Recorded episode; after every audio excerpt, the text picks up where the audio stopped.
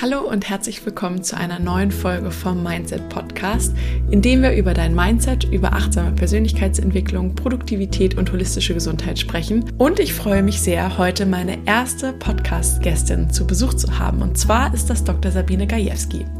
Sabine ist Stressexpertin und Mindset-Coach und begleitet Frauen dabei, ihren Alltag und Beruf mit mehr Selbstvertrauen und Leichtigkeit leben zu können. Und da sie promovierte Biochemikerin ist, liegt ihr besonderer Fokus natürlich auch immer auf der wissenschaftlichen Sichtweise, die sie aber wiederum auch kombiniert mit ihrer langjährigen Erfahrung als Yoga- und Meditationslehrerin. Da wir im Interview über ihren Weg und Werdegang sprechen, möchte ich natürlich nicht allzu viel vorwegnehmen, aber ich möchte dir ein bisschen verraten, warum es sich lohnt reinzuhören. Wir sprechen über Stress und unser Nervensystem und neben all dem Fachwissen, was Sabine teilt, gibt sie uns auch einige praktische Tipps darüber, wie wir eben mit bewussten Übungen im Alltag unser Nervensystem so regulieren können, damit wir Stress abbauen können. Und wir sprechen darüber, wie Journaling und eine Dankbarkeitspraxis wirklich dazu beitragen kann, unsere Gesundheit zu verbessern.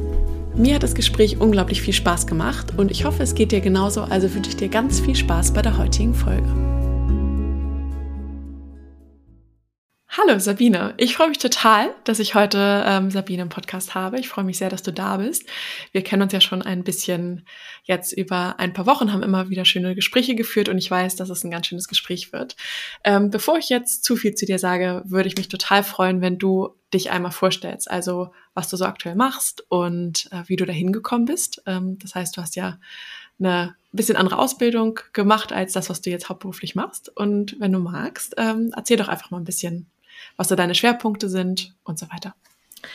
Sehr gerne. Vielen Dank erstmal, dass ich hier sein darf in deinem Podcast. Ich freue mich auf jeden Fall auf das Interview. Genau, mein Name ist äh, Sabine Gajewski. Ähm, ich komme eigentlich ganz ursprünglich aus der Naturwissenschaft. Ich habe Lebensmittelchemie studiert. Ich habe dann den Master in der Biochemie gemacht und habe dann auch in der Biochemie promoviert. Ähm, habe mich da tatsächlich mit so DNA-Reparaturmechanismen auseinandergesetzt. Und schon während der Promotion habe ich aber gemerkt, dass so der, ich sag mal, klassische Weg, der danach in ein eventuell vielleicht Pharmaunternehmen geführt hätte, nicht so das war, was ich zu dem Zeitpunkt zumindest gewollt hätte. Und habe dann eben nach der Promotion überlegt, okay, wie könnte das denn jetzt weitergehen? Und ein anderer Aspekt, der mich auch schon seit mehreren Jahren begleitet, ist Yoga. Ich habe ähm, neben meiner Promotion eine Ausbildung zur Yogalehrerin gemacht, drei Jahre lang, habe dann auch unterrichtet und es war dann für mich immer ein sehr schöner Ausgleich. Aber hab, ich habe dann auch gemerkt, dass natürlich der Unterricht auch Spaß gemacht hat und die Kommunikation mit den Menschen zu sehen, wie ähm, Yoga das Leben positiv von den Leuten auch beeinflussen kann und mit der ja mit dieser Reise und den allem, was ich im Yoga gelernt habe, kam auch viel mehr Insights in Richtung Persönlichkeitsentwicklung, weil man sich ja auch immer hat sich angefangen selber zu hinterfragen, mehr zu reflektieren, weil man ja auch im Yoga den Fokus immer darauf lenkt, den Körper zu spüren oder zu spüren, was man eigentlich fühlt und hier halt viel mehr in die Verbindung zu gehen zwischen dem, was wir denken und dem, was wir fühlen, also dem Körper und dem Geist, so wie es immer ähm, dargestellt wird.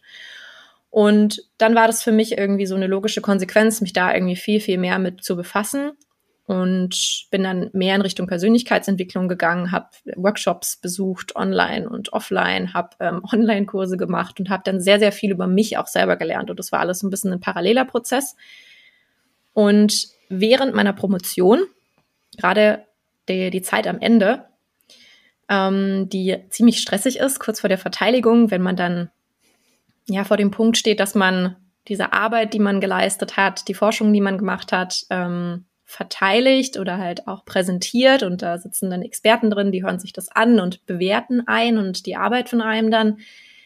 Ähm, das kann eine Phase sein, die, die sehr nervenaufreibend ist auf jeden Fall. Und ich habe festgestellt, was für einen krassen Einfluss mein Mindset, also die Gedanken, die ich habe, darauf haben, wie sehr mein Stresslevel nach oben oder nach unten geht. Also je nachdem, ob ich das ob ich darüber gesprochen habe, dass ich eine Prüfung habe am Ende. Ähm, oder ob ich gesagt habe, und das war dann das, worauf mein Partner und ich, wir haben uns geeinigt darauf, dass wir nicht mehr sagen, es ist eine Prüfung, sondern es ist ähm, so oh, ich weiß gar nicht mehr, ich glaube, es war dann meine Abschlussfeier oder so. Also meine, einfach meine Präsentation. Es war halt viel positiver geframed. Mhm. Und ähm, er hat zeitgleich promoviert und hat eine Woche nach mir fertig gemacht. Also wir hatten ein bisschen eine Doppelbelastung so zu Hause. Also wir hatten jetzt auch niemanden, der den anderen groß auffangen konnte. Ähm, mussten halt selber so ein bisschen gegenseitig uns da so durchkrebsen. Aber es hat total geholfen, ähm, die Perspektive zu ändern. Und dann auch nicht zu sagen, hey, da sitzen Leute drin, die prüfen mich, sondern, ey, voll geil, da sind Leute, äh, Experten aus krassen Bereichen, die sitzen da und nehmen sich Zeit, mir zuzuhören. Was für eine, also, wie geil ist das eigentlich? Und diese Perspektive zu ändern, hat mir so krass geholfen, in diese Prüfung mit einem, also mit einem ganz anderen Gefühl reinzugehen. Ich bin voller Dankbarkeit in dieses, in, in diese Präsentation gegangen. Ich war so dankbar, dass ich überhaupt die Möglichkeit hatte, das machen zu dürfen. Und diese Erfahrung hat dann, glaube ich, dazu beigetragen, dass ich mir mehr und mehr Gedanken gemacht habe, krass, also was wir machen können, ähm, wie, wir, wie sehr wir uns selber beeinflussen dadurch, was wir denken ich war mir dann aber nicht so richtig klar, was ich eben machen wollte. Ich habe es ja eben schon gesagt und habe mir dann selber einen Coach geholt ähm, mit dem Ziel, rauszufinden, was denn jetzt für mich der nächste Schritt wäre, den ich jetzt machen könnte. Ähm, und dann lag es sehr nahe, dass ähm, ich ja eine Coaching-Ausbildung auch mache und ins Coaching gehe und genau das, was ich selber für mich erfahren habe, auch weitergeben möchte, weil ich gemerkt habe, dass es nicht nur mir so geht, sondern dass es ganz, ganz vielen anderen Leuten so geht, ähm, dass wir uns oftmals selbst so sabotieren und dass es viel, viel leichter gehen kann, wenn wir nur lernen, zum einen die Perspektive zu wechseln, zum anderen aber auch lernen, mit unserem Körper zusammenzuarbeiten, zu verstehen, wie unser Nervensystem funktioniert. Und das ist das, was ich jetzt mache. Also in, meinen, in meinem Content, den ich auf Instagram teile oder in meinem Podcast Just in Ease, äh, geht es genau um solche Themen, wie das funktioniert. Es geht ums Nervensystem, es geht um Stress, ähm, es geht um unser Mindset und wie wir das selber beeinflussen können und dadurch unser Selbstvertrauen stärken können, dadurch mit mehr Leichtigkeit durchs Leben gehen können.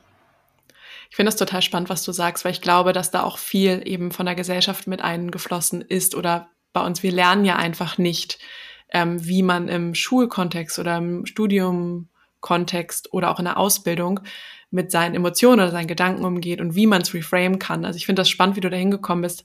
Ähm, würdest du sagen, dass Yoga da für dich der erste Schritt hin war oder hast du parallel zum Yoga, bevor du in die Ausbildung gegangen bist, schon angefangen, dich im Bereich Persönlichkeitsentwicklung und eben mit diesen mentalen Themen auch auseinanderzusetzen?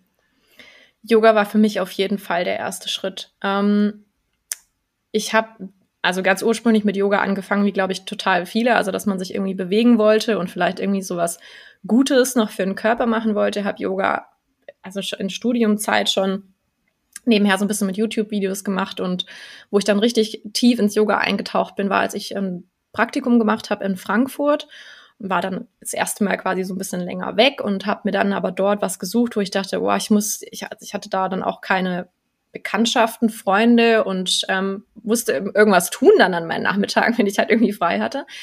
Und habe mir dort ein Studio gesucht, ähm, ein Ashtanga-Yoga-Studio. Also wem das was sagt, der weiß Bescheid, ansonsten nicht so wichtig. Auf jeden Fall ähm, und war dann dort drei bis viermal die Woche. Und da bin ich dann so richtig tief eingetaucht und habe mich dann quasi in diesen ganzen Prozess verliebt, weil ich gemerkt habe, wie krass mir das mental auch geholfen hat und wie sehr mir das körperlich auch geholfen hat, weil es, also gerade Ashtanga-Yoga ist eine sehr dynamische und sehr kraftvolle Art und Weise, Yoga zu praktizieren. Ist aber auch sehr traditionell gewesen. Und das hat mich so ein bisschen gecatcht und dann bin ich da tiefer eingestiegen. Also Yoga war für mich auf jeden Fall der Einstieg in die Verbindung mental und körperlich, in dieses tiefere Hinterfragen, in das mehr Spüren auch, mehr in die Connection mit dem Körper reinzugehen. Und ich glaube auch, dass es für ganz viele so ein bisschen das Eintrittstor ist in diese Welt. Du hattest eben auch, ähm, als du über deine Prüfung gesprochen hattest, über Stress gesprochen und wie du halt damit umgehst oder auch das Thema Reframing. Du arbeitest ja auch als Stresscoach, als Mindset-Coach in den beiden Bereichen und du machst, äh, was ich bei Instagram mitbekomme und auch in deinem Podcast, sehr viel zum Thema Stress und auch Nervensystem. Magst du vielleicht einmal ähm, so einen Einblick geben, was Stress für dich bedeutet oder auch was so der Oberbegriff Stressmanagement für dich bedeutet? Ja, voll gerne. Also ähm, Stress, wie wir es ganz häufig ja wie wir, also wie wir es ganz häufig in der Gesellschaft irgendwie wahrnehmen oder wenn wir Artikel darüber lesen und wenn darüber geredet wird, ist Stress immer sehr negativ behaftet, weil wir alle jetzt mittlerweile wissen, dass Stress zu allen möglichen chronischen Krankheiten führen kann. Es ist ganz furchtbar, wenn wir halt immer Stress haben und deswegen ist auch diese Wellnessindustrie ganz, ganz, ganz groß jetzt mittlerweile, weil wir wollen irgendwie also entgegenwirken und wir wollen Self-Care betreiben und wir wollen wieder runterkommen und ähm, deswegen ist jetzt auch in den letzten Jahren zum Beispiel ein Riesenhype um Yoga entstanden. Es ist einfach so, weil ähm, viele jetzt zum Yoga eben gehen, um dem entgegenzuwirken. Und das ist, ist auch total gut. Also ich finde es auch mega gut. Was mir aber aufgefallen ist, ist, dass wenn wir Stress nur negativ frame und sagen, dass wir gar keinen Stress haben wollen, ist das eigentlich der total falsche Weg, weil Stress an sich ist, wenn wir es uns auf physiologischer Ebene anschauen, eine Antwort von unserem Körper auf einen Auslöser. Und dieser Auslöser kann entweder mental sein, es kann also sein, ich habe einen Gedanke, dass ich zum Beispiel denke, oh mein Gott, ich komme zu spät. Und dadurch wird, werden verschiedene weitere Systeme im Körper ausgelöst. Und das ist eine Stressantwort. Ähm, der Auslöser kann aber auch zum Beispiel physisch sein. Also Kälte, Hitze, das können auch Auslöser sein, die Stress im Körper auslösen, Hunger zum Beispiel. Stress ist also per se weder positiv noch negativ, sondern es ist eine erstmal total neutrale Antwort in unserem Körper auf irgendetwas zu reagieren. Und es kann auch sehr positiv sein, denn wenn ich jetzt denke, ich komme zu spät, ich muss mich beeilen und mir ist es wichtig, dass ich da auch pünktlich irgendwo hinkomme oder zum Beispiel, oh shit, ich muss morgen meine Bachelorarbeit abgeben. Ich muss es jetzt noch fertig machen und gerade dann dadurch in Stress. Ähm, ist es auch gut in dem Moment, weil sonst würde ich vielleicht diese Deadline gar nicht hinbekommen. Und wir brauchen Stress auch oder diese, diese, diesen High Alert Level in unserem System, um überhaupt aus unserer Komfortzone zu kommen.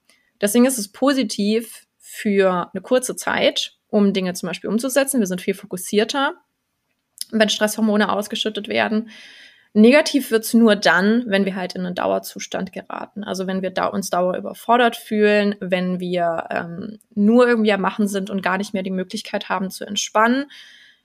Das findet man auch bei ganz vielen Leuten, die mit äh, Yoga starten. Kenne ich auch noch aus der Zeit, dass, als ich unterrichtet habe, dass viele zum Beispiel Probleme haben am Ende. Gibt's immer die Endentspannung des Shavasana oder meistens zumindest. Und ähm, du glaubst gar nicht, wie vielen Leuten es schwerfällt, da zu liegen und einfach da zu liegen. So, das ist, es geht manchmal einfach gar nicht. Du, äh, ja. ich war, ich war total ja. da. Ich habe früher äh, Bikram Yoga gemacht, also mhm. das bei ähm, 37 oder 38 Grad und ähm, und bin beim Shavasana am Anfang immer aufgestanden, weil ich gedacht habe, ist ja jetzt fertig und ich kann mich jetzt nicht hinlegen und entspannen. Also ich war genau da und das ist echt ein Prozess, dahin zu kommen, ne? Zu erlauben, dass das Nervensystem herunterkommt. Ja, voll krass, weil das halt so geprimed ist, dass es gar nicht mehr, also es ist gar, gar nicht, gar kein normaler Zustand mehr, runterzufahren einfach. Und das, ja, das ist ja genau das, was wir eigentlich wieder lernen dürfen, mehr integrieren dürfen und eigentlich viel früher lernen müssten, wie wir das denn machen. Und das ist Stress weil du auch gefragt hast, was ist Stressmanagement? Mhm. Das ist für mich Stressmanagement. Stressmanagement, da geht es nicht darum, den Stress quasi im Außen groß zu managen. Ja, das ist mit Sicherheit auch ein Teil, weil da gibt es auch viele Sachen, die, wo man auch Nein sagen kann oder die man anders organisieren kann. Klar, das ist ein Teil, aber ich glaube, das ist echt der größere Teil, dass es wirklich darum geht, zum einen mal zu hinterfragen, solche Sachen wie der eigene Erwartungsdruck, der eigene Perfektionismus, die eigenen Anforderungen, so das sind Sachen, die halt Stress in uns auslösen, die nichts mit einem äußeren, ähm, äußeren Auslöser zu tun haben. Und das zweite ist, sein eigenes System kennenzulernen, das Nervensystem kennenzulernen und hier die Signale vom Körper kennenzulernen. Also wenn mir mein Körper das Signal gibt, ähm, jetzt ist eigentlich Ruhephase, aber ich kann jetzt nicht entspannen, dann ist das ein ganz klares Zeichen, dass irgendwas nicht in Ordnung ist. Finde ich total spannend. Ähm, wenn du jetzt mit deinen Coaches zusammenarbeitest und genau in diesen Bereich einsteigst, also die haben ja oftmals viele Hüte auf, also das auch berichtet, dass die eben, also viele von uns haben ja viele Hüte auf. Und ich kann mir vorstellen, dass auch die Hörerinnen und Hörer einfach viele Hüte auf haben und sich jetzt fragen, okay, ist ja schön und gut. Ich habe super viel Stress und bin aber jetzt gerade in einer Phase, wo ich das Gefühl habe, ich bin unter Dauerstress. Was wäre da jetzt was, was du raten würdest oder wo man vielleicht anfangen kann, ähm, sein Nervensystem zu regulieren oder ersten kleinen Impulsen, um sich ein bisschen runterzufahren und genau dahin zu kommen? Also natürlich ist es extrem individuell, Ähm, es gibt ja wahnsinnig viele Tools, die man irgendwie an, anfangen kann. Und wenn man das jetzt, ich finde es immer so ganz schön, wenn man das jetzt googelt, so ich habe Stress, wie kann man jetzt runterkommen, dann gibt es immer so Tipps, ja, nimm dir mal ein Bad oder, keine Ahnung, mach halt mal einen Spaziergang so. Und das sind ja alles Sachen, die können voll gut helfen, aber das Problem ist ja meistens, wenn jetzt jemand, wie du es gerade beschrieben hast, Dauerstress hat und mal runterkommen will, da ist meistens gar keine Zeit mehr da, um halt sich jetzt eine halbe Stunde oder eine Stunde irgendwie mal in die Badewanne zu legen oder zwei Stunden rauszunehmen oder spazieren zu gehen, so. Was man, nehmen wir mal, sagen wir jetzt mal, du bist akut in einer Stresssituation, da gibt es eine ganz wunderbare Sache, die man machen kann. Also, dass dir gerade irgendwie alles zu viel ist und denkst so, oh mein Gott, also mal diesen alles zu viel Moment. Dann kannst du wirklich in Echtzeit dein Nervensystem runterregulieren durch die Atmung, und ganz besonders durch den physiologischen Seufzer nennt man das. Dazu atmet man zweimal ein und atmet dann durch den Mund wieder aus. Es ist super einfach. Einatmen, nochmal ein und durch den Mund aus. Und es funktioniert zum einen deswegen, weil durch die Ausatmung der Teil vom Nervensystem aktiviert wird, der halt für den Entspannungszustand zuständig ist. Und das Schöne ist, durch diese doppelte Einatmung, wir haben in der Lunge, es ist nicht einfach so ein Beutel, sondern wir haben so ganz, ganz, ganz viele kleine Beutelchen quasi, wo der ganze Sauerstoff dann aufgenommen wird. Und durch diese doppelte Einatmung weitet sich das nochmal extra. Und es hat auch was auch mit dem CO2-Zirkulation und so zu tun. Aber letztendlich durch diese doppelte Einatmung und dann diese Ausatmung ist es so der, der perfekte Pauseknopf, sage ich jetzt mal, den wir immer wieder drücken können, wenn wir gerade irgendwo sind. Und das ist was, was man immer machen kann, was immer funktioniert.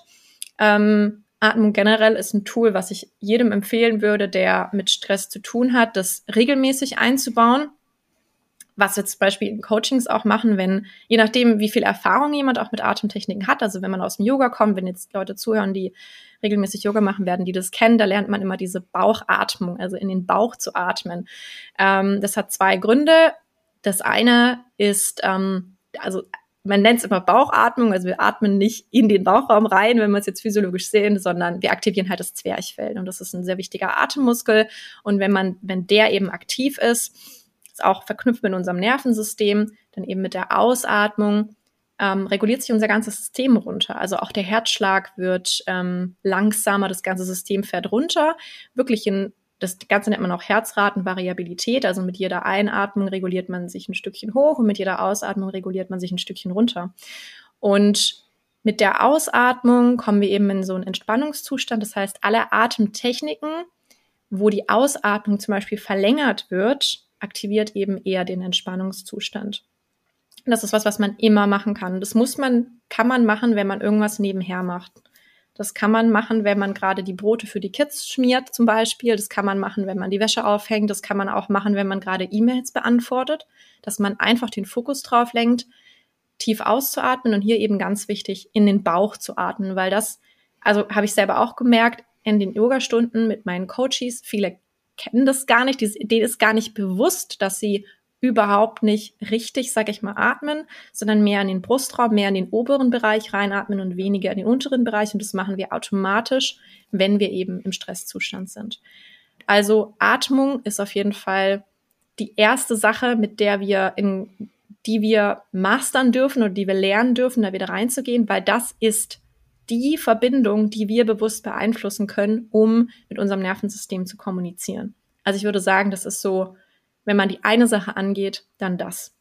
Ich finde das ganz interessant, was du sagst, weil das ja jetzt um den Körper geht. Ich finde immer, also mich interessiert persönlich total diese Kombination zwischen Körperarbeit und Mindsetarbeit, also wie das zusammenhängt. Würdest du sagen, weil die Atemtechnik ist ja was, was man total schnell umsetzen kann, immer zu empfehlen, damit anzufangen? Oder würdest du auch sagen, so ein bisschen dieses Reframing, was du eben schon meintest, oder dieser positive, diese positive Einstellung Stress gegenüber ist vielleicht das, was jemand zuerst machen sollte? Oder ist es einfach so ein bisschen, was Hand in Hand geht? Also was, was, am besten ist es natürlich klar, wenn man das, ähm, wenn man Hand in Hand mit denen damit arbeitet. Also so würde ich das auf jeden Fall oder in einem Coaching angehen, je nachdem, wie der akute Stresslevel ist, dass man zum einen eben guckt, dass man auf körperlicher Ebene arbeitet, da die Verbindung wieder reinbekommt mit dem Atem, das runterregulieren kann, lernt eben, das ist auch so ein Punkt, das hat auch was mit Selbstvertrauen zu tun, dass wir, dass wir wissen, wenn wir in einer Stresssituation sind oder wenn irgendeine Emotion kommt, dass wir das regulieren können, dass wir damit umgehen können. Und da ist der Atem halt super wichtig. Und auf der anderen Seite ähm, zu lernen, sich selber zu reflektieren. Das ist halt so der erste Schritt. Also bevor wir starten mit Reframing und die Perspektive zu wechseln, müssen wir uns erstmal bewusst machen, wie sehe ich denn eigentlich die Dinge? Also warum rege ich mich denn jetzt gerade auf, wenn mein Kollege ähm, XY gemacht hat? Was steckt denn da für ein Gedanke überhaupt dahinter? Weil meistens spüren wir ja nur die Emotionen, wenn wir sie überhaupt spüren, oder wir sehen halt das Verhalten. So, ich bin dann irgendwie angepisst oder ich ziehe mich zurück oder keine Ahnung. Und wir dürfen aber erstmal zwei Schritte zurückgehen und uns fragen, okay, welche Emotion hat, das, hat dieses Verhalten überhaupt ausgelöst und welcher Gedanke war der Kern davon? Ähm, und das ist meistens immer schon so ein Aha-Moment, erstmal zu erleben, ah, okay, das ist der Gedanke, der das, der das überhaupt auslöst und sich dann im zweiten Schritt zu fragen, aber kann ich das auch anders sehen? Und ähm, bestenfalls natürlich. Also natürlich ist wirklich mit offenen Augen durchs Leben zu laufen und sich selber immer wieder zu hinterfragen. Ein Tool, was dafür halt super geeignet ist, weil das ist extrem schwierig.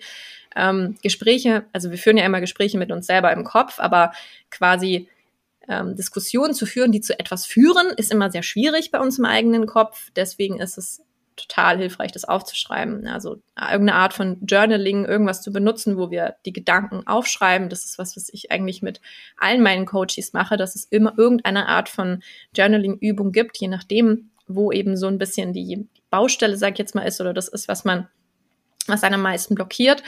Ähm, gibt es einfach so viele Möglichkeiten, wie man das verwenden kann. Und das ist eine Art, wie wir Distanz schaffen können zu unseren Gedanken und dadurch viel, viel klarer werden können. Also ja, du hast ja auch schon darüber gesprochen, eben was für wissenschaftliche Erkenntnisse es zu dem Journaling gibt. Magst du dazu ein paar Sachen sagen? Weil ich finde, das ist etwas, was ich mir vorstellen könnte, den einen oder anderen motiviert, damit zu starten, weil das immer sehr abstrakt klingt. Ich, ich schreibe meine Notizen auf, aber was für eine Kraft das Journaling auch haben kann. Ja, also es gibt mittlerweile tatsächlich echt richtig viel. Ich habe ähm, dazu auch erst vor ein paar Wochen recherchiert, weil ich, ähm, also es hat ganz ursprünglich angefangen, dass ich bei Instagram geteilt habe, dass ich meine Woche irgendwie reflektiere, am Ende der Woche, am Anfang der Woche. Mache ich jetzt auch nicht jede Woche, aber mache ich ab und zu mal und dass mir das, das hilft immer, mich ein bisschen auszurichten und auch zu reflektieren, was eben war, weil wir das ganz oft vergessen. Gerade wenn die Woche zum Beispiel blöd endet, dass man dann denkt, oh mein Gott, das war alles so doof. Und wenn wir dann aber mal wieder zurückreflektieren, stellen wir fest, dass dass da echt auch schöne Dinge passiert sind und dann auch Sachen waren, die wir zum Beispiel geschafft haben. Und ähm, habe eine Umfrage gemacht und viele haben dann ähm, gesagt, so hey, das würde ich eigentlich voll gerne auch machen, aber ich weiß eigentlich gar nicht, wie ich das machen soll. Und daraufhin habe ich jetzt so eine Wochenreflexion quasi konzipiert. Die ist kostenlos. Es sind sieben Tage, wo man einfach eine Mail ins Postfach bekommt. Ähm, und das sind jeden Tag ein bis maximal zwei Fragen, die man beantworten kann. Und dadurch lernt man auch verschiedene Techniken von Journaling kennen. Und im Rahmen dessen habe ich dann eben, weil ich auch eine Podcast-Folge dann dazu aufgenommen habe, ein bisschen geguckt, was es eigentlich so gibt und war selber ziemlich überrascht, dass es mittlerweile schon so viele Sachen gibt und ähm, mir fällt der Name jetzt nicht mehr ein, aber wir können das dann gerne auch in den Show Notes verlinken. Und ich habe es, glaube ich, auch in der einen Podcast-Folge nochmal verlinkt. Ähm, ein Forscher, der extrem viel dazu gemacht hat und also der wirklich gezeigt hat, dass es auch auf physiologischer Ebene Unterschiede gibt. Also Leute, die gejournalt haben über ähm, traumatische Erlebnisse, aber zum Beispiel auch über Schmerzen bei Krankheiten, also auch Krebspatienten zum Beispiel, ähm, dass man physiologische Veränderungen feststellen konnte, dass es den Leuten, dass die Leute nicht zufriedener waren, dass sie auch mit dem Schmerz einfach besser umgehen konnten, dass es ihnen besser ging, dass man ähm, Benefits gesehen hat bei dem Immunsystem. Das fand ich am allerfaszinierendsten, fand faszinierendsten, dass man Unterschiede in der, im Immunsystem feststellen konnte ähm, und generell viel, was die eigene mentale Gesundheit und Zufriedenheit anbelangt. Also auch bei Patienten, die mit Depressionen zum Beispiel zu tun haben, ähm, Burnout und ja, also wirklich, wirklich viele Sachen und hier aber auch in ganz oft waren das Studien, wo Journaling gar nicht als dauerhaftes Tool genutzt wurde. Und das finde ich auch so spannend, weil wir sagen ja immer ganz oft, du brauchst diese eine Routine und Dinge, die du immer, immer jeden Tag irgendwie machst und erst dann bringt es was. Und ja, ich glaube, ähm, und das kennt man ja auch jetzt aus dem Mindset-Bereich, das kennst du auch aus dem NLP, ähm, wir müssen Dinge ja einfach oft wiederholen, dass dann auch mal gespeichert wird. So, ja, es ist klar, wir brauchen die Routinen bestimmen so unsere Realität und was wir machen und wie wir denken. Und deswegen ist es wichtig, dass wir Dinge immer wieder wiederholen. Aber viele Tools, wenn wir wissen, wie wir sie anwenden können und wie sie helfen, ist auch voll okay, wenn wir die halt ab und zu mal anwenden. Und gerade bei den Studien war das so, dass Teilnehmer dann zum Beispiel fünf oder sieben Tage lang für 20, 10 Minuten lang ähm, so Fragen beantwortet haben oder gejournalt haben und dann gar nicht mehr. Und dann hat man Wochen danach festgestellt, dass es denen immer noch besser geht als der Kontrollgruppe. Ah, spannend. Finde ich einen totalen wichtigen Punkt, den du ansprichst, weil ich in der Vergangenheit selber auch in dieser Falle war, ähm, eben viele Tools anwenden zu müssen oder das Gefühl hatte, dass ich es muss, damit ich eben Fortschritte sehe oder nicht. Und also erstmal zu dieser Wochenreflexion, die du anbietest. Äh, ich habe mich auch angemeldet. Ich finde die Fragen wunderschön. Ich finde sie auch nochmal, selbst wenn man aus dem Bereich kommt und mit Mindset zu tun hat, nochmal ganz viele andere Aspekte eben in den Tag zu starten. Also kann ich total empfehlen, da mal rein. Ich würde sie auch auf jeden Fall in den äh, Show Notes verlinken. Ähm, du sprichst da drin auch über das Thema Dankbarkeit und ich fand das so eingangs auch ganz spannend, was du halt gesagt hattest über die Prüfungssituation. Magst du noch mal zum Thema Dankbarkeit so zwei, drei Punkte sagen? Vielleicht auch ein bisschen aus dem Nähkästchen plaudern, was so ein Aha-Erlebnis ist, entweder bei dir oder auch bei Coaches allgemein, die eben das Thema Dankbarkeit mehr mit in den Alltag integrieren?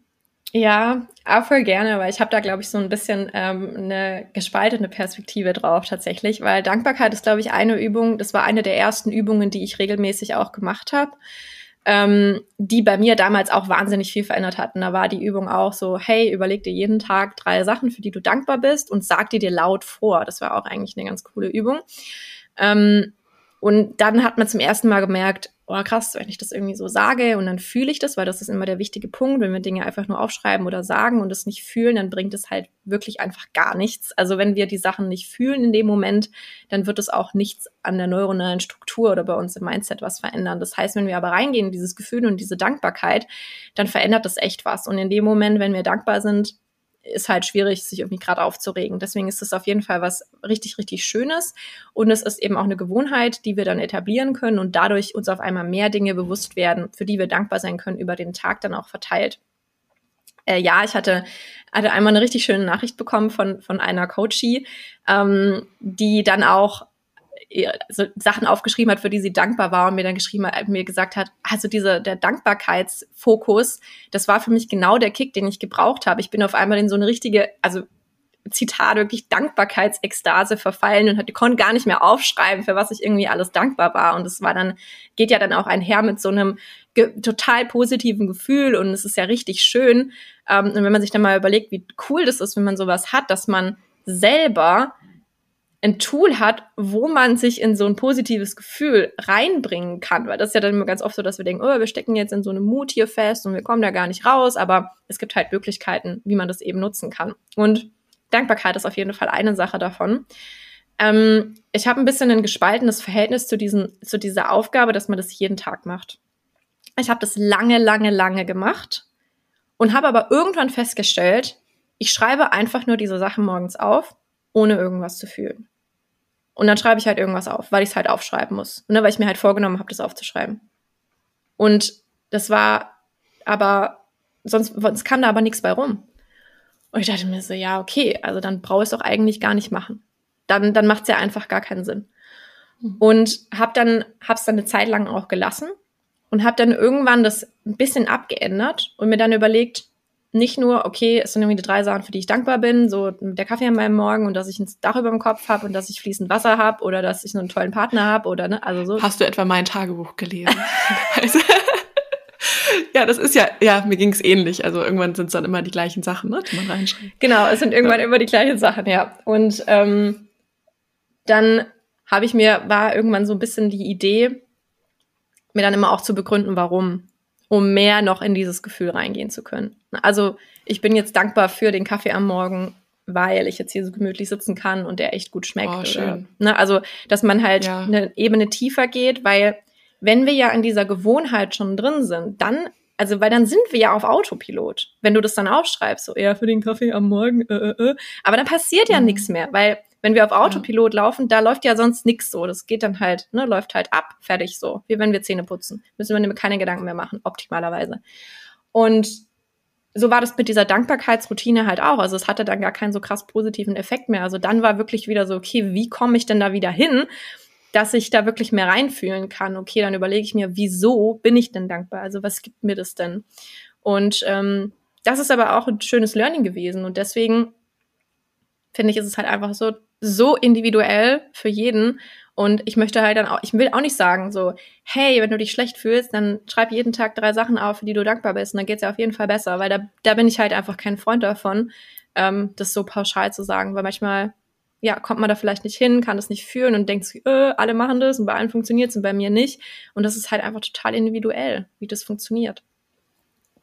Ja, also die, die Perspektive habe ich ehrlich gesagt so noch nicht gehört und ich finde sie extrem erfrischend, weil ich glaube, dass das auch ähm, viele davon abhalten kann, überhaupt zu starten, weil es sich so ein bisschen halt oberflächlich anfühlt, wenn man wirklich gerade gar nicht in dem State ist, wo man viel Dankbarkeit empfindet ähm, oder ja einfach es einem wirklich nicht gut geht, dann ist es ja schon überhaupt eine Leistung zu sagen, ne, mir schmeckt der Kaffee am Morgen und das, äh, wir haben eben ein bisschen drüber gelacht, aber es, ich habe das Gleiche aufgeschrieben, weil ich nämlich auch gedacht habe an Tagen, wo ich erschöpft war, dann fange ich nicht an, in meinem Kopf zu graben, was sind jetzt gerade die ganzen Dinge, wofür ich dankbar bin, sondern dann mache ich, schreibe ich das auf, was mir als erstes einfällt. Und dann hat es halt eben nicht mehr den Effekt. Und ich habe ich hab das eh nicht erfahren, habe diese Übung so jetzt nicht gemacht. Das werde ich aber auf jeden Fall nochmal mit einbauen. Aber auch halt eben das zu akzeptieren, dass es in Wellen geht.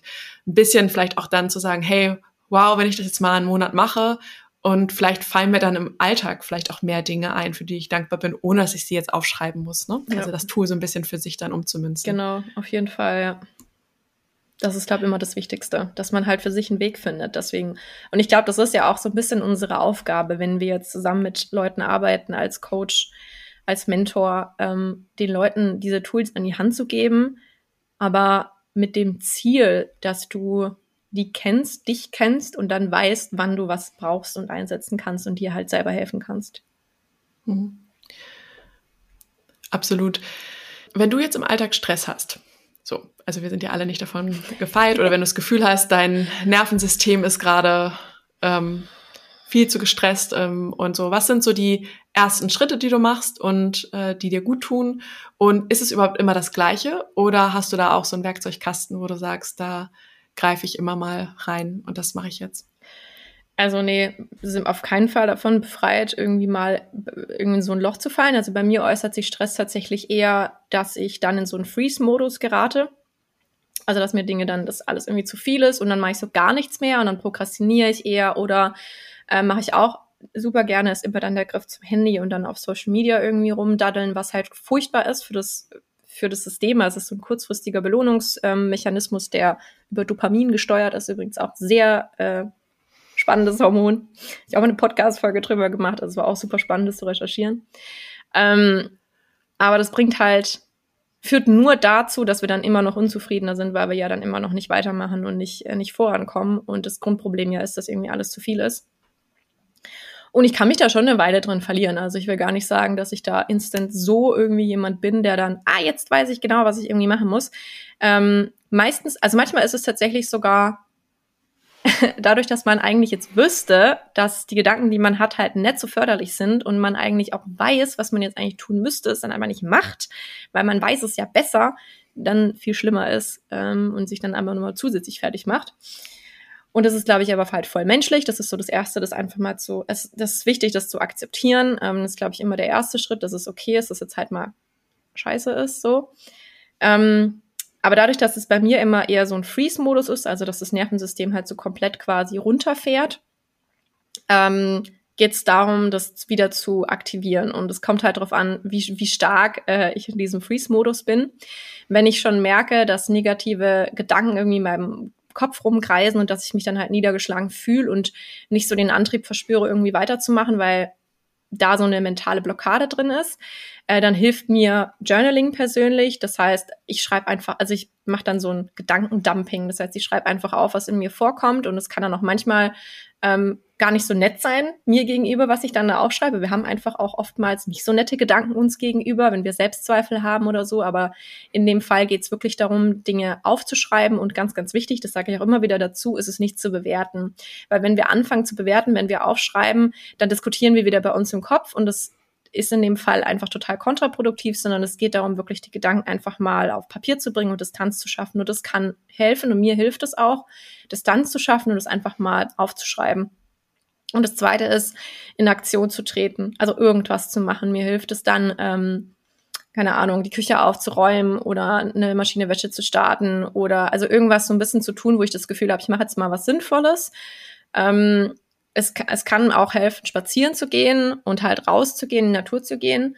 Wobei, wenn schon, wenn es wirklich so ist, dass ich das Gefühl habe, boah, ich kriege irgendwie nichts hin und bla bla bla, also so Vorwürfe mitkommen, dann hilft es mir mehr, wenn ich einfach in Aktion trete und irgendwas mache. Ähm, wenn ich in einem Zustand bin, der so, der in so einem kompletten Freeze ist, also wo ich auch so denke, boah, es macht auch gar keinen Sinn, irgendwas zu starten und alles irgendwie total blöd und ähm, ist das, was mir so als letztes quasi hilft, ist eiskalt zu duschen. Und das habe ich auch damals in der Yoga-Lehrerausbildung haben wir auch ein Modul gehabt, wo wir über traumasensitives Yoga viel gelernt haben, wo eine Psychotherapeutin bei uns war, die mit ähm, Trauma auf Trauma spezialisiert war und eben auch Yoga gemacht hat mit ihren Patientinnen. Und wir dadurch, also ich so viel gelernt habe, dann auch über das Nervensystem, auch über diesen Freeze-Zustand und die Dissoziation, die ja passiert, wenn man eben in einem, also so eine Retraumatisierung auch hat und wie man da wieder rauskommt. Und dann, ich habe auch mit Leuten geredet, die eben also Trauma erfahren haben und da was so ihre Tools sind, da wieder rauszukommen. Und ähm, diese Dissoziation ist so, so ein bisschen fühlt sich das auch an, wenn wir selber in so einem Freeze-Zustand sind, wenn wir da irgendwie rumhängen und gar nichts, gar nichts funktioniert irgendwie mehr. Und was wir da eigentlich machen wollen, ist das Nervensystem halt wieder ein bisschen hochfahren. Also sagen so, jetzt aber mal hier wieder aktiv. Und da hilft Ach. zum Beispiel eiskalt zu duschen. Ähm, und wieder, um wieder quasi den Kontakt herzustellen durch das Gefühl, was wir dann eben haben mit dem Außen so, weil wir sind ja dann so stark in unserem Kopf, dass wir eigentlich gar nicht mehr in der richtigen Welt irgendwie sind. Das heißt, irgendwas zu machen, wo wir wieder zurückkommen können. Und ähm, ja, also kalt duschen ist eine Sache, die mir hilft, auf jeden Fall. Voll spannend. Also tatsächlich dieser Trend mit dem Eisbaden oder auch kalt duschen. Ähm, ich habe noch ein bisschen Angst vor meiner eigenen Courage, das auch mal zu machen. Und ich glaube, du machst das doch gerade, dass du das irgendwie 30 Tage am Stück oder so? Ja, ich mache das oder jetzt gerade jeden Morgen, ja. ja. ja. Nur, also jetzt, äh, wir haben vorhin ja auch schon drüber geredet, bin ich jetzt gerade in meinem äh, Winter, in meinem Frauenwinter. Ähm, und da mache ich das nicht, weil wenn ich dann irgendwie noch Schmerzen habe oder sowas, dann will ich nicht noch zusätzlich kalt duschen, dann ist es einfach super unangenehm. Aber sonst ähm, mache ich das jeden Tag, ja. Es wird auch nicht angenehmer. Es ist einfach. Ja, wie viele Minuten machst du das? also ich steige, ich hab, ich gucke ehrlich gesagt nicht auf die Uhr. Ähm, also ja, ich habe ich hab mir jetzt aber glaube schon, also, keine Ahnung, vielleicht schon so fünf Minuten oder so jetzt mittlerweile. Okay, das ist echt wow. Also ich glaube, ich lasse mich davon mal inspirieren von dir jetzt, weil das ist tatsächlich auf meiner ähm, Persönlichkeitsentwicklungs, Biohacking, äh, Wunschliste, die ich irgendwie total spannend finde. Und ich gucke mir das ja dann auch immer auf Social Media an, äh, wie andere das machen. Ähm, finde jetzt aber deine Perspektive auch nochmal, was das Nervensystem äh, angeht, nochmal eine ganz neue. Also zum einen das eben auch zu nutzen, wenn man mal in einem Freeze-Modus ist. Ähm, oder auch allgemein, um einfach morgens wahrscheinlich in Schwung zu kommen. Ne? Oder, oder machst du es halt morgens auch für dein Nervensystem und für, ja, um anders in den Tag zu starten von der psychischen und physischen Verfassung? Also tatsächlich ist es so, dass ähm, Cold Exposure, also, also kalte Duschen eben auch, ähm, dass das die Dopaminausschüttung anregt. Und das ist total spannend, weil es gibt ja ganz viele Dinge, auch wenn wir jetzt äh, auf die Drogen gucken zum Beispiel, so wenn halt Dopamin angeregt wird, aber du hast dann meistens so einen Peak und dann fällt es halt wieder runter. Das heißt, man kommt danach wieder in so ein Loch. Und ähm, man konnte auch in Studien zeigen, dass Kälteexposition, also wie zum Beispiel kalt duschen oder Eisbaden, dass das so das Einzige ist, was dazu führt, dass Dopamin ausgeschüttet wird und dann noch erstmal anhält so. Also du hast halt einen nachhaltigen Effekt, ist eigentlich total geil. Deswegen ist halt ja. eigentlich morgens kalt zu duschen wie wirklich, also wie ein wirklicher auch Kickstart durch, durch die Dopaminausschüttung, die dich ja fokussiert macht. Und Dopamin ist ja dieses Molekül von mehr, also das wir halt machen wollen und ne, also so ein bisschen in die Gänge kommen wollen. Und da ist halt ähm, kalt duschen eigentlich super geeignet. Total spannend. Weißt du, warum ich das noch unter anderem machen wollte? Weil ich das auch so ein bisschen als Mindset-Experiment sehe, weil ähm, wir hatten ja in deinem Podcast, ähm, den verlinke ich auch auf jeden Fall, ähm, darüber gesprochen, so ein bisschen, was das ganze Thema ähm, Selbstvertrauen auch bedeutet, ne? weil das ja auch bei dir ein starkes Thema ist im Podcast oder auch von deinen Werten.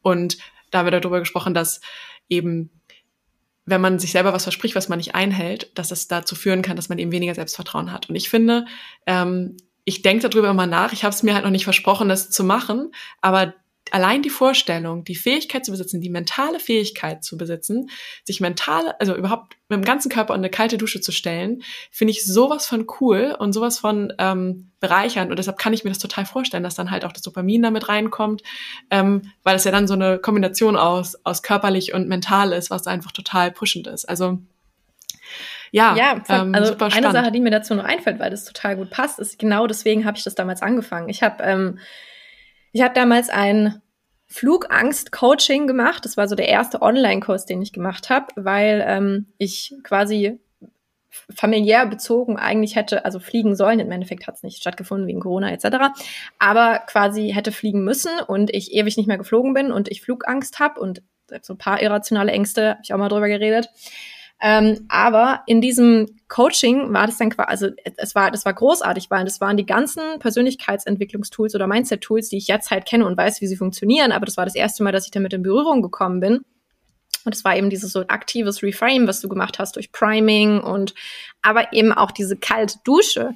Und da ging es eben auch darum, da ging es jetzt auch nicht darum, ja, dein Immunsystem zu stärken oder das Dopamin irgendwie zu kicken, sondern es ging einfach nur darum, dein Mindset halt zu stärken, dass du es machst, du nimmst es dir vor, du stellst dich dahin und machst es und dann du trainierst dich quasi darauf, du kannst halt auch Sachen aushalten, die unangenehm sind.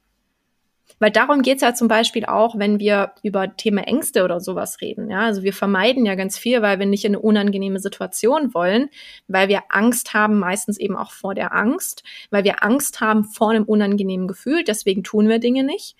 Und da geht es darum, eben das zu trainieren. Ich kann es machen trotzdem. Ich kann es machen, obwohl es unangenehm ist. Sich damit zu trainieren. Also genau mhm. das, was du gesagt hast, das war auch der Start, warum ich damals angefangen habe damit. Ich habe es dann eine ganze lange wieder nicht gemacht, aber das war damals die erste Intention.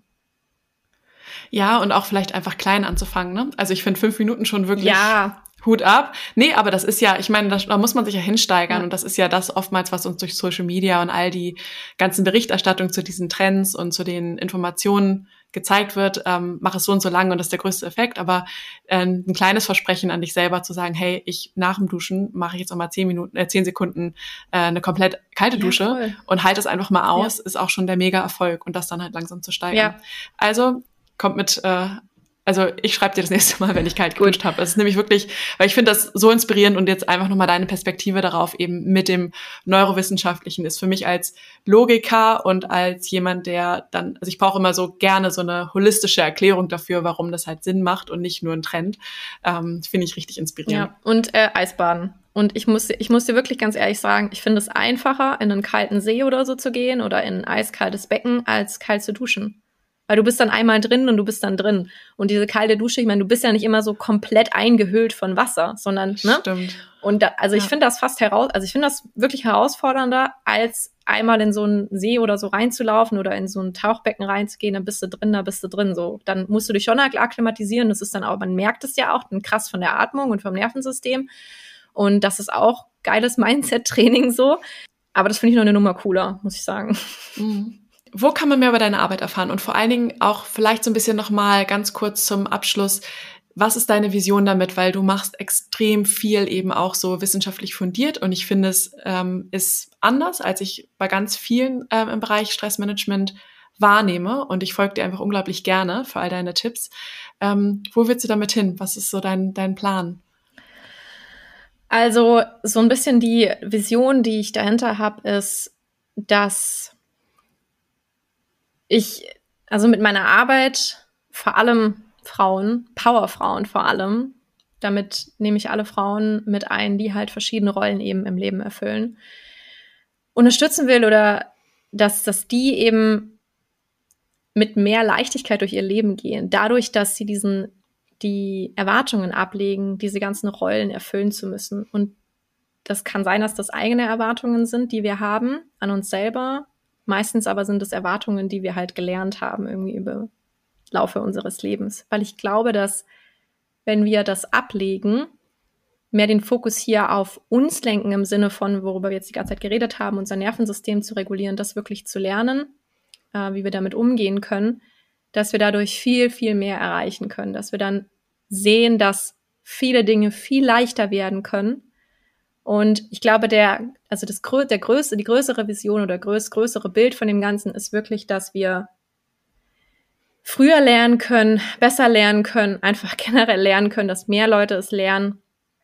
Die Verbindung von Körper und Geist, der, die ja im Yoga auch so der Fokus ist, dass wir das vielleicht dann eben auch durch die Sachen, wie ich es eben weitergebe, also vielleicht mehr auf so wissenschaftlicher Ebene, mehr physiologisch auch bezogen, dass wir das lernen zu verstehen. Denn mein Ansatz ist immer, dass Wissen als erstes kommt, also dass wir verstehen müssen, wie unser System funktioniert.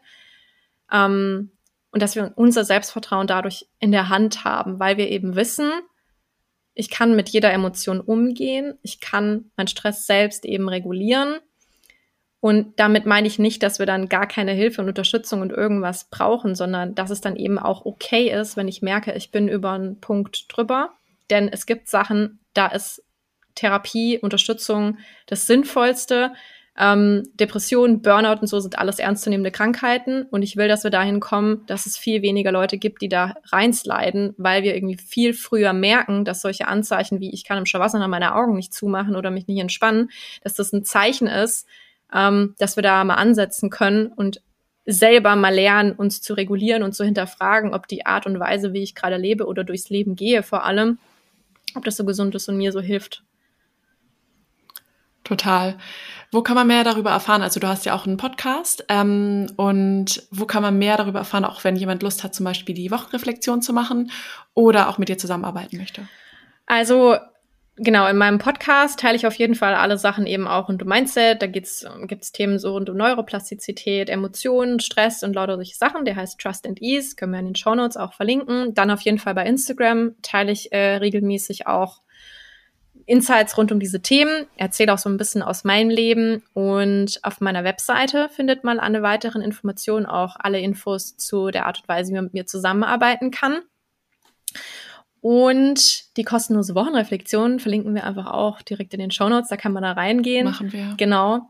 Und ja, Richtig schön. Bevor wir jetzt die Abschlussfrage, äh, ich habe mir, ähm, du bist ja meine erste Gästin, aber natürlich habe ich mir eine Abschlussfrage überlegt, die auch zu dem Podcast passt.